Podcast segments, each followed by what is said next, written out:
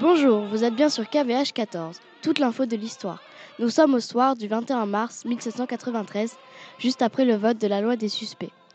La séance de l'Assemblée vient de se terminer. Voici Saint-Just qui a proposé cette loi et je vais pouvoir l'interviewer. Bonjour citoyen Saint-Just, je suis Kimberly Cachard.